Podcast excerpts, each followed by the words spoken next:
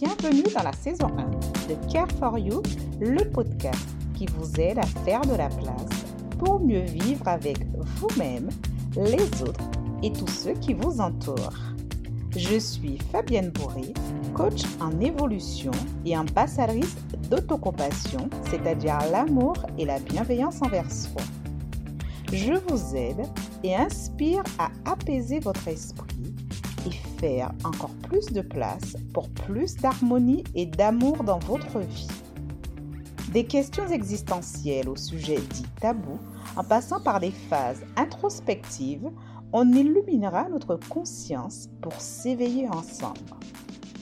Care for You, bien plus qu'un podcast, mais un art de vivre populaire avec davantage de présence, de compassion et d'amour pour une vie riche et lumineuse de sens. Merci d'être là et d'y contribuer. Bonne écoute On passe toute notre vie à être en relation bizarrement. J'ai envie de vous dire que même avant de pousser notre premier cri, nous sommes déjà en relation, sans peut-être même le savoir dans le ventre de notre mère. Et oui. Mais le plus drôle dans tout cela, c'est qu'on ne nous apprend pas à être, à être en relation.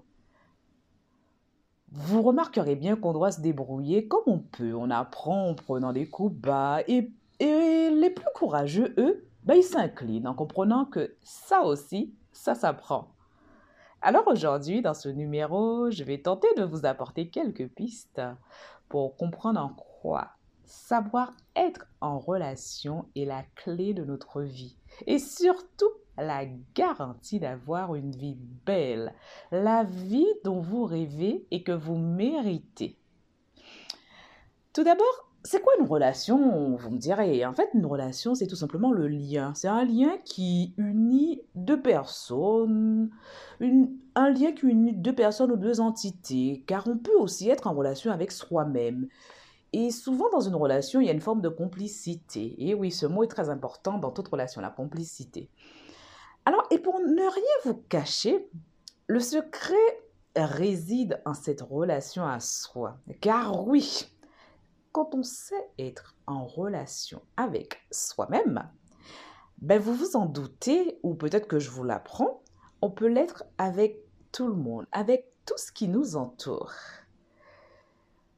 Oui, être en relation avec soi, c'est vrai que souvent on dit il faut chercher à être en relation avec soi. Mais ça veut dire quoi exactement être en relation avec soi? C'est tout simplement, c'est se connaître s'apprivoiser comme on apprivoise euh, nos animaux de compagnie ou autres.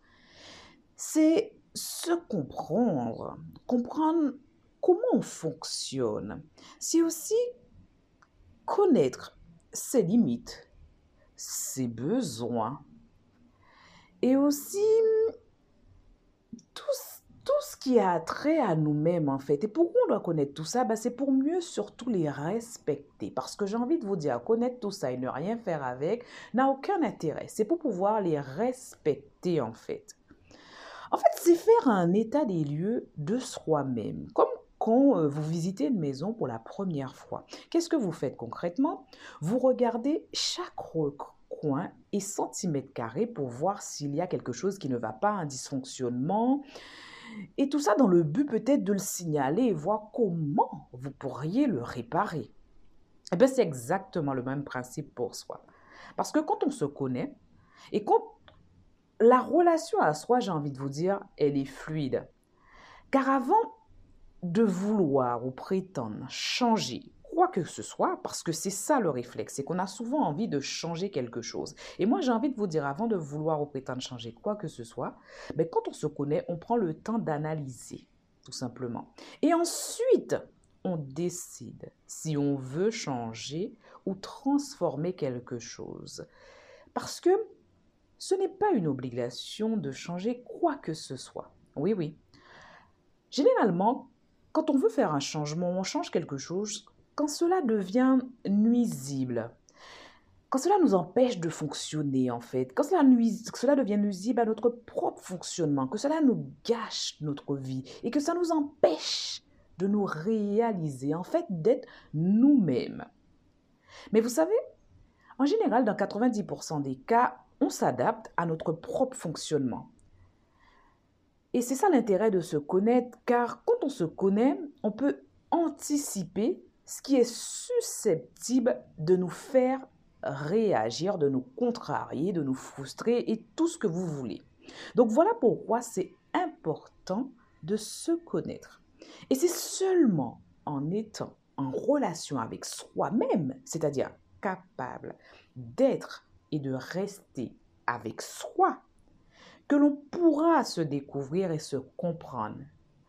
Parce que si vous ne pouvez pas rester un instant avec vous, j'ai envie de vous dire, vous ne serez pas en capacité de vous observer. Donc c'est important de pouvoir passer du temps seul, vous et vous-même.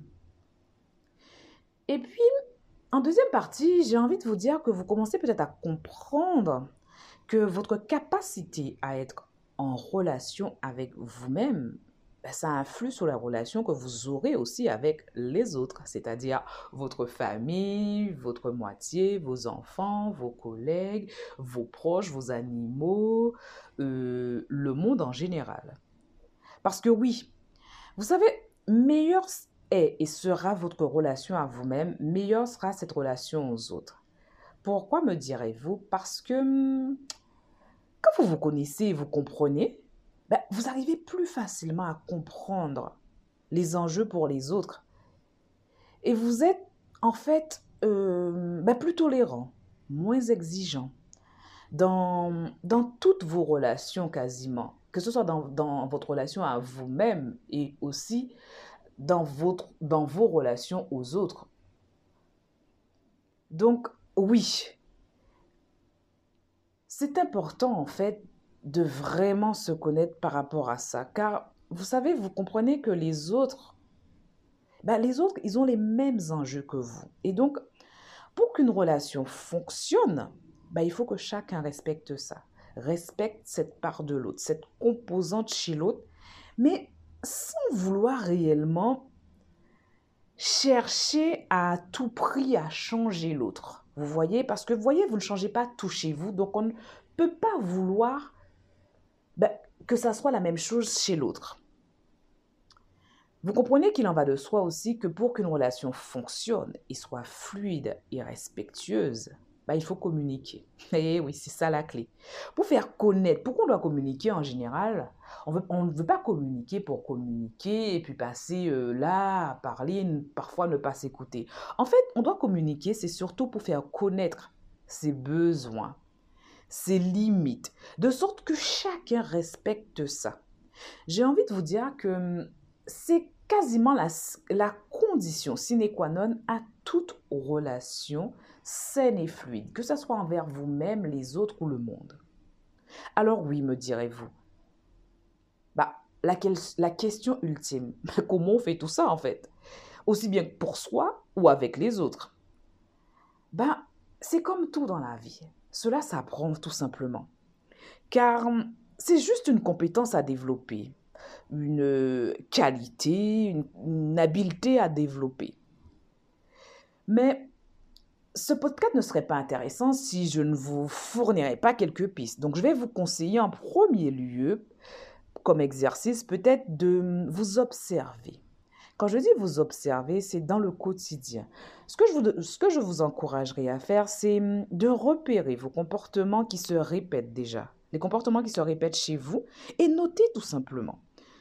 Observez aussi les, hum, les événements, et les situations qui vous font changer d'état, c'est-à-dire qui vous font passer parfois du rire aux larmes ou, euh, à la, ou rire colère, euh, joie, euh, joie peine ou inversement. Et notez tout ça. Quand je vous dis de vous observer, observer les comportements, les événements, c'est vraiment remarquer dans quelle situation Par exemple, ça peut être si vous êtes au travail, oh là là, ce collègue m'agace à chaque fois qu'il parle fort dans ma tête. Vous voyez, par exemple, ça, ça peut être une situation qui vous, qui vous fait vriller. Ou alors, chez vous, ça peut être euh, votre moitié qui laisse traîner ses affaires ou vos enfants qui ne rangent pas les chambres ou autres. Vous voyez, c'est vraiment des exemples comme ça. Remarquez vraiment ce qui vous, ce qui vous agace, ce qui vous fait changer d'état et notez simplement tout ça sans vous juger. Je vous invite vraiment à faire ça, mais sans chercher à analyser quoi que ce soit. Juste observer et noter. C'est vraiment ça en premier lieu que je vous conseillerais de faire. Après, vous verrez qu'en notant sur cette feuille, vous verrez qu'il y a des choses qui vont se répéter, qui vont déjà commencer à se, à se ressembler, à s'imbriquer. Et vous verrez qu'il y a des thèmes qui vont commencer à se dégager. Et hum, vous observerez aussi sans doute des comportements qui se répètent.